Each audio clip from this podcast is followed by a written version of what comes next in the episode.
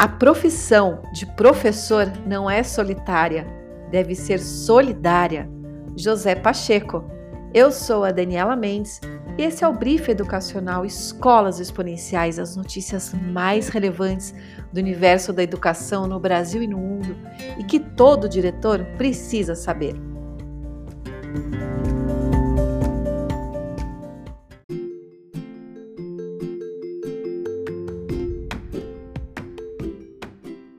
Escolas particulares enfrentam desafio para continuar ensino remoto com poucos alunos.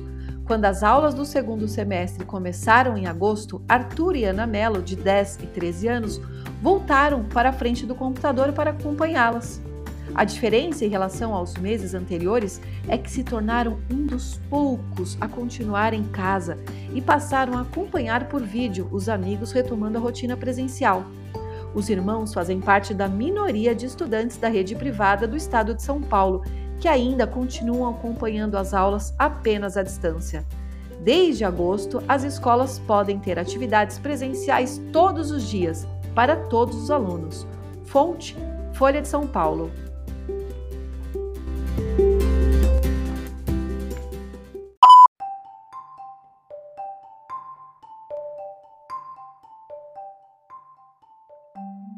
Uma em cada dez famílias pensa em trocar o filho de escola em 2022. Pais planejam mandar filhos para a escola no ano que vem. Uma pesquisa realizada pelo Escolas Exponenciais revela que uma em cada dez famílias pensa em trocar o filho de escola em 2022. Afetadas economicamente pela pandemia, são famílias que analisam a possibilidade de matricular as crianças em instituições de ensino cuja mensalidade tenha um valor inferior quando comparada à atual. O estudo, que envolveu cerca de 170 mil famílias de 500 escolas de 26 estados do Brasil, apontou que 94% dos pais querem que os filhos voltem para as escolas em 2022. Confira os destaques em Escolas Exponenciais e CNN Brasil.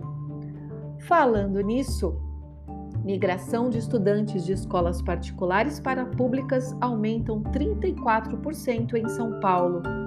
Um levantamento feito pela Secretaria Municipal de Educação de São Paulo aponta que na capital o número de estudantes que migrou de escolas particulares para a rede pública de ensino aumentou 34% entre janeiro e agosto deste ano, em comparação com o mesmo período de 2020. De acordo com especialistas, a diminuição da renda familiar pós-pandemia é um dos principais motivos para essas transferências. Fonte CNN Brasil.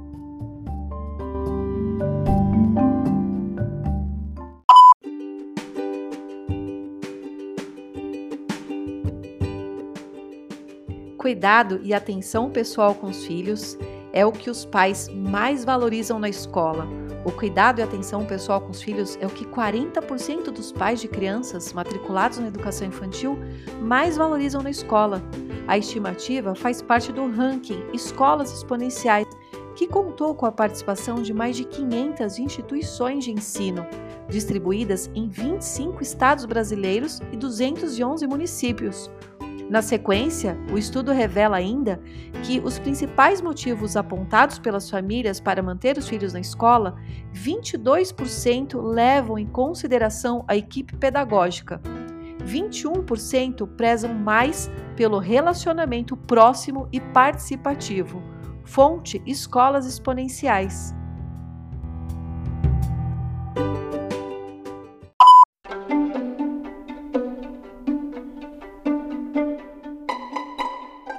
Projeto de lei que regulamenta o homeschooling é aprovado no Paraná. O governador Carlos Massa Ratinho Júnior sancionou nesta semana a lei que implementa o homeschooling no Paraná. Agora, o ensino domiciliar poderá ser aplicado para estudantes do ensino infantil, fundamental e médio. De acordo com a proposta, as aulas ficam sob responsabilidade dos pais ou responsáveis, com a supervisão e avaliação periódica da aprendizagem por parte da Secretaria do Estado da Educação, do Esporte CED. A prática não será obrigatória no Estado, uma vez que os responsáveis legais poderão optar pelo modelo de ensino e a escolha deverá ser comunicada à CED. Fonte Escolas Exponenciais.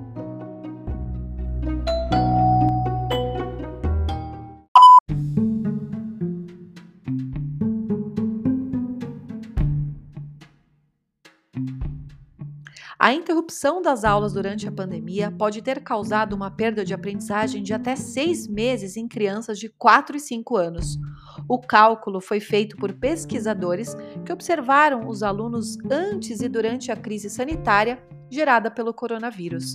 A principal preocupação é que, se não corrigidos os déficits, eles se perpetuem por toda a trajetória escolar. Fonte Folha de São Paulo.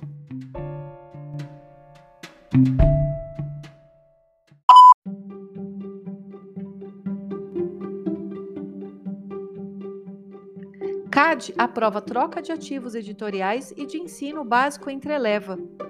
A Superintendência Geral do Conselho Administrativo de Defesa Econômica CAD aprovou sem restrições atos de concentração nos grupos Eleva Educação e Cogna para a troca de ativos editoriais e de ensino básico entre as companhias. Em resumo, o negócio envolve as seguintes transações: aquisição pela Somo Sistema de Ensino, subdiária da Cogna, nas atividades de ensino, de ensino core da Eleva, aquisição pela Eleva de 53 escolas de ensino básico da Saber, também do grupo Cogna, distribuídas em 26 municípios brasileiros, e cursos pré-vestibulares e acordo comercial entre Cogna e Eleva, com prazo de 10 anos para fornecimento de material didático às escolas da Eleva e parceria para o desenvolvimento de novas ferramentas educacionais e expansão das escolas da Eleva no Brasil. Fonte Escolas Exponenciais.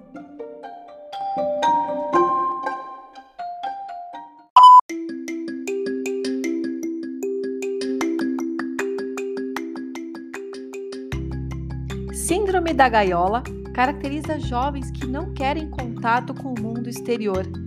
Enquanto muitos jovens são motivo de preocupação por não se adaptarem a longos períodos isolados em casa e assim desrespeitando o distanciamento social durante a pandemia do coronavírus, outros preocupam por se adaptarem muito bem ao isolamento.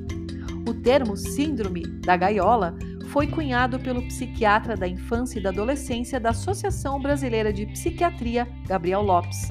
E, em alusão aos pássaros que não deixam o cativeiro, refere-se aos jovens que estão no outro extremo, apoiando-se nas modalidades virtuais e desconsiderando por completo os estímulos vindos do contato com o mundo exterior. Fonte: Escolas Exponenciais. Essas foram as principais notícias da educação de 1 a 8 de outubro de 2021.